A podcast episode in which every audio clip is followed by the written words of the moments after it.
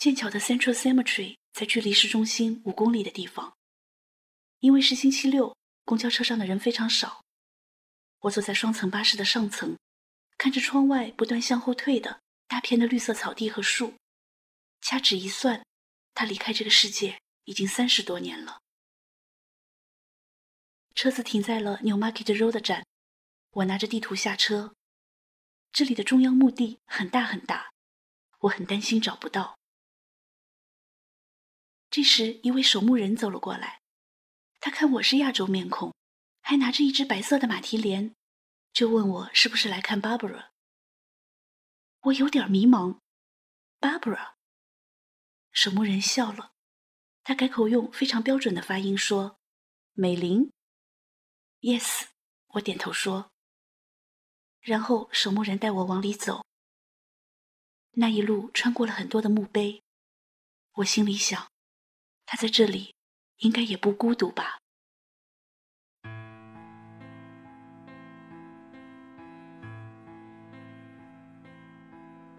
温美玲的父亲是一个海关官员，母亲没有名分，确切的说，温美玲是一个私生女。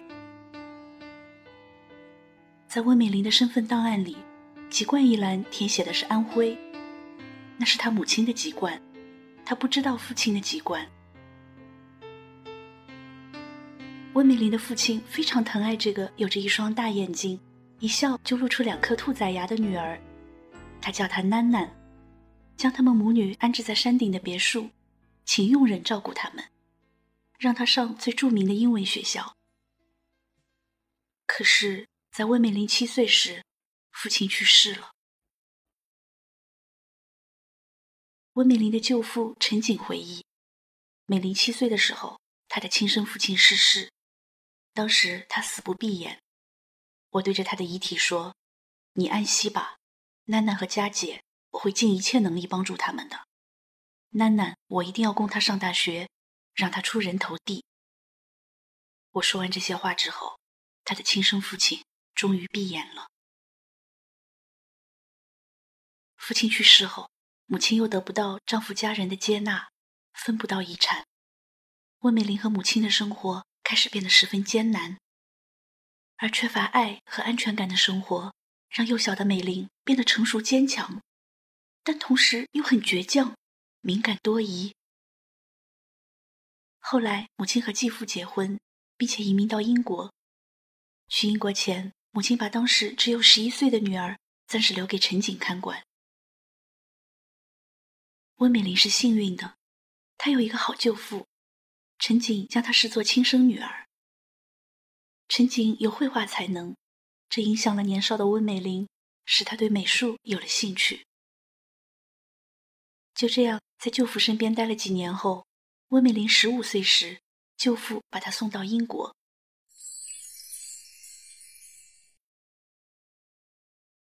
在英国，温美玲一边念书，一边在母亲开的中餐馆帮忙。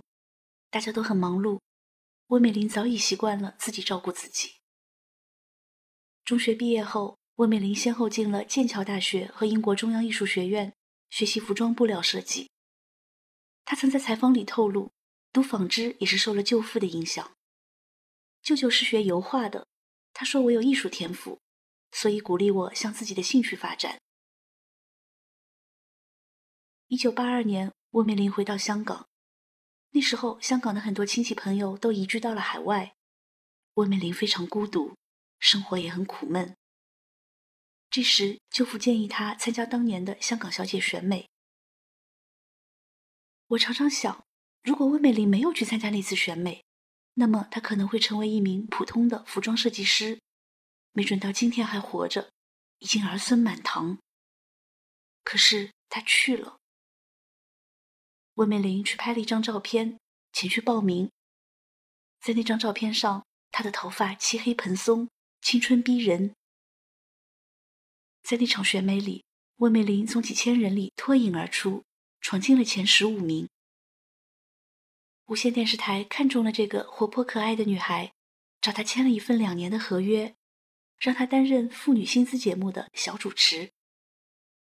后来，无线又让她参演了电视剧《十三妹》。正是因为这部电视剧，改变了她的一生。她在剧组里认识并且爱上了汤镇业，她生命里的结束。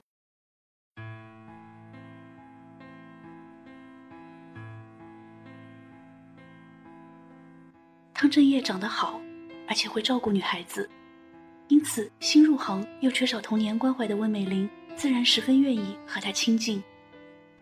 后来，温美玲在《射雕》剧组试镜顺利，拍摄期间，她在拍武打镜头时不慎伤了眼，为此汤镇业居然学会了煲汤，并且每天到医院陪她。乐莫乐兮心相知，我想那是在温美玲有限的生命里最甜蜜的时光吧。确定和汤镇业情侣关系的同时，也是《射雕英雄传》播映的时候。温美玲把俏皮伶俐的黄蓉演活了，她一炮而红，让香港影坛感到惊喜。那时汤镇业也事业得意，由于两人在不同的剧组演戏，自然聚少离多，恋人之间难免互相猜忌、折磨、争吵。似乎所有的恋人都会经历这样的事件。如果你去和女性朋友玩了。那我就找个男性朋友出去跳舞。如果你今晚不回来，那我也不回去。不断的生气又消气，生气又消气。汤镇业从来不迁就温美玲，温美玲永远是输的那方，因为男人不在乎。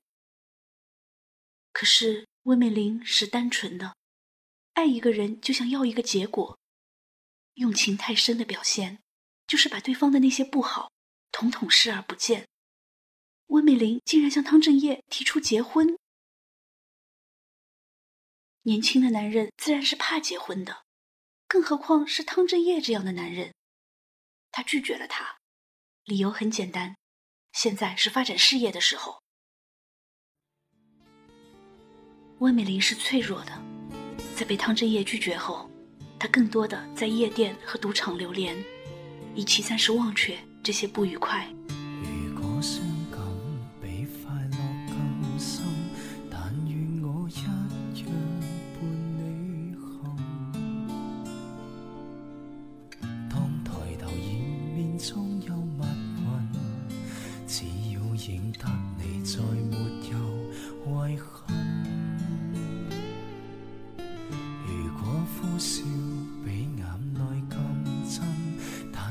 笑声。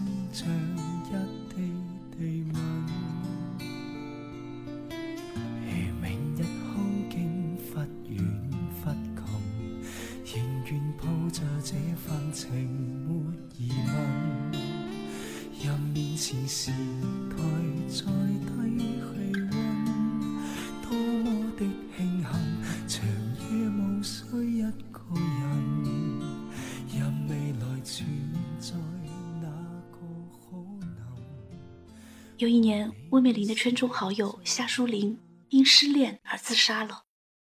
有记者去问温美玲对此怎么看，温美玲说：“我绝对不会为情自杀，那么蠢。失恋是浪费光阴和精神的事，值得为一个已经不爱你的人牺牲吗？反正我知道自己没勇气自杀。”说完这些话后没多久，温美玲的事业开始走下坡路。他事业上的压力越来越大，让他迅速窜红的角色也束缚住了他。《射雕英雄传》之后，温美玲不管演什么角色，别人都会想到黄蓉。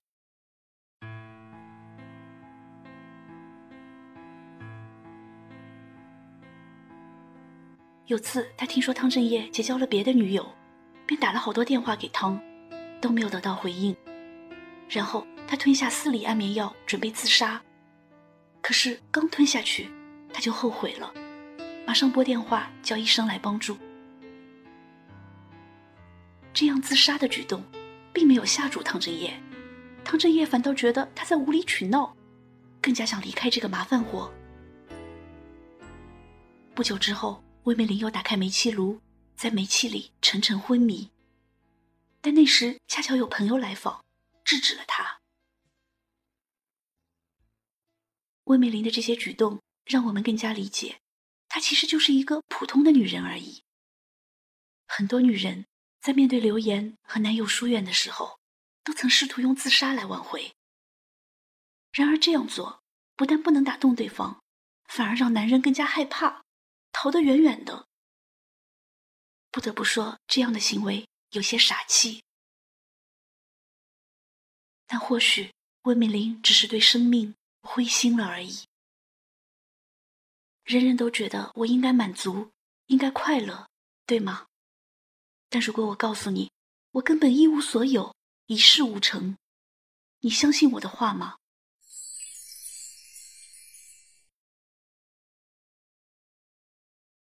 灰了心的人，做什么都是被动的。有人叫他去迪斯科舞厅喝酒跳舞，他就去。遇到当时已是梅艳芳公开男友的邹世龙。邹世龙对她展开疯狂的追求，她就答应。和邹世龙在迪厅里跳舞的时候，温美玲也会看见汤镇业。汤带着新结交的女友从他身边走过，仿佛并不介意看见他和另一个男人跳舞。这让温美玲非常失落，经常在片场独自落泪。后来，无线计划拍摄《乔王之王》，安排温美玲和汤镇业。在剧里第一次以情侣的身份合作，这本来是一件好事。可是，在媒体见面会上，记者想拍他们亲密一点的照片，于是叫他们摆造型做恩爱妆。汤镇业面露难色，两个人都很僵硬。照片拍完之后，汤镇业不等温美玲，一个人先走了。此时，温美玲的心已经不是幽怨了。而是绝望。那个晚上，他又去和邹世龙玩到深夜。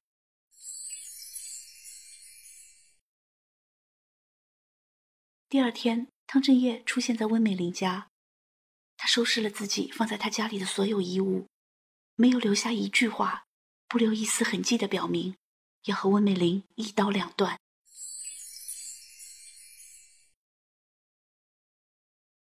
那段时间，温美玲接受了媒体的采访。她说：“我没有兄弟姐妹，生活难免寂寞。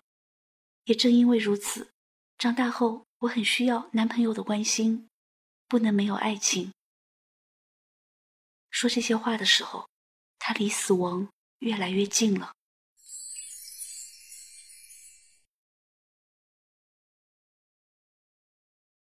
一九八五年五月三日。温美玲参加了名人慈善竞技大赛的演出，这是她生前最后一次在电视里露面。五月五日，她找了一位风水师回家看风水，她竟然开始认为是房子的风水导致两人关系的破裂。或许在她的内心深处，仍然幻想着能和汤镇业重新开始。五月六日，一家杂志为温美玲拍了最后一套照片。五月七日是他的生日，他一个人独自在家里度过。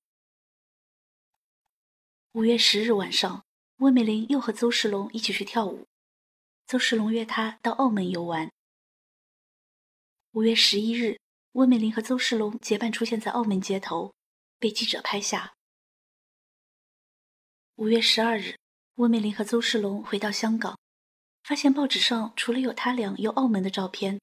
竟然还有汤镇业和另一个女人相伴游玩的照片。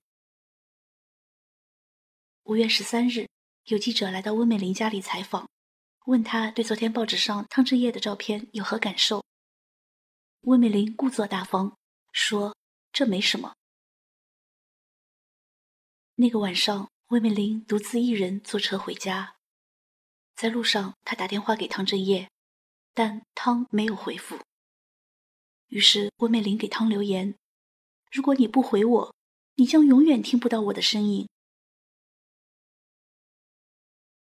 五月十四日凌晨，温美玲打电话给邹世龙，倾诉自己过得十分辛苦，活着没意思。邹世龙觉得不放心，赶到温美玲家楼下探望，但不管怎么叫门，都没有人来开。因为那个时候，温美玲已经在家里。喝下了大量的白酒，打开了煤气。早上七点，邹世龙再次来到温美玲家，依然叫不开门。邹世龙有种不好的预感，于是便从阳台爬进了温美玲家的厨房。他被眼前的情景惊呆了。温美玲身穿粉红色睡衣，像只迷茫的蝴蝶，倒在客厅里。桌面的日历牌上留着一句话：“Darling, I love you。”邹世龙把温美玲送到医院，医生放弃了抢救，因为他在凌晨三四点钟就已经告别了人间。请你不要再提起失去的爱与失去，谁也不必再追。Love is over，请你不要再说明，过去就像流云，随风飘去无踪影。Love is over，虽然也曾叹息，虽然也曾悲泣，如今已成为过去。Love is over，时光匆匆如流水，流水抚平我心灵，创伤早已无痕迹。虽然过去你曾对我表示过真情意，也曾对你许下诺言，今生我永不渝。为何你去无音讯，撕碎我的心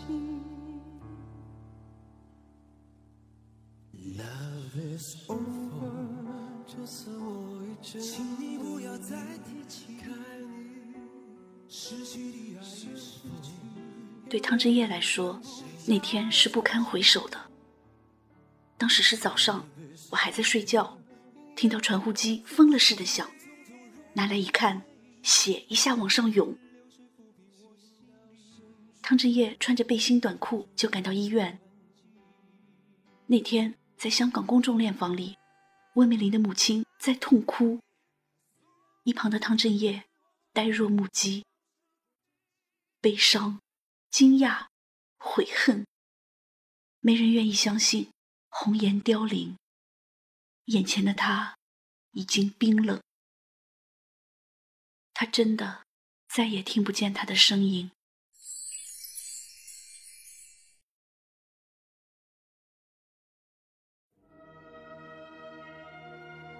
一九八五年五月十九日上午，温美玲的追悼会，有三百多人前来之际。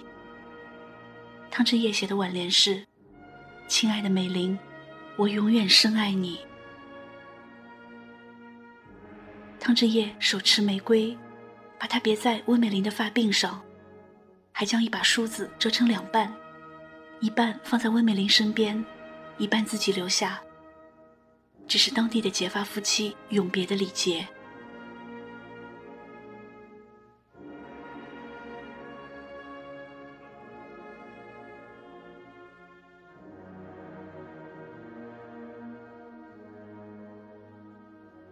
温美玲的母亲最后选择把女儿的骨灰带回了英国，安葬在她小时候爱去玩耍的地方，也就是今天的中央公墓。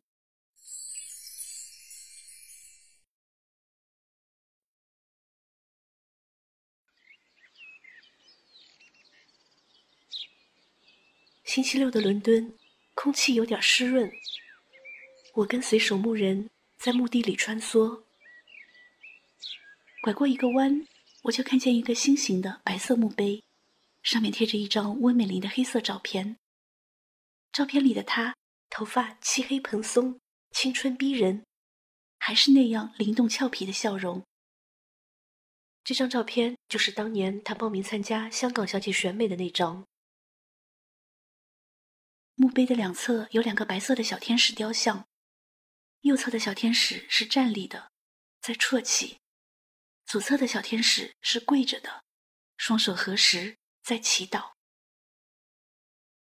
墓碑前有很多花，有的已经干枯，有一瓶白色的玫瑰，还带着露珠。一定有个人刚来看过它。我想他一定是中国人。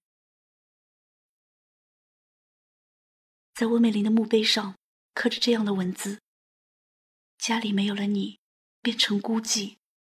如果你重返我们中间，整个世界将变成天堂。”白发人送黑发人，令人心酸。最后为他写墓志铭的人，才是最深爱他的人。小小的小孩，今天有没有哭？是否朋友都已经离去，留下了带不走的孤独？漂亮的小孩，今天有没有哭？是否弄脏了美丽的衣服，却找不到别人倾诉？聪明的小孩，今天有没有哭？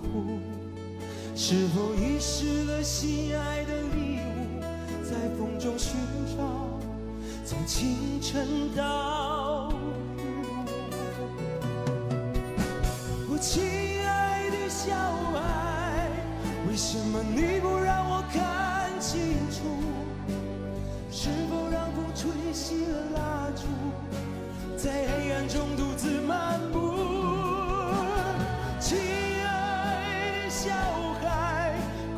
擦干你的泪珠我愿意陪伴你走上回家的路。我亲爱的小孩为什么你不让我看清楚是否让风吹熄了蜡烛在黑暗中独自漫步？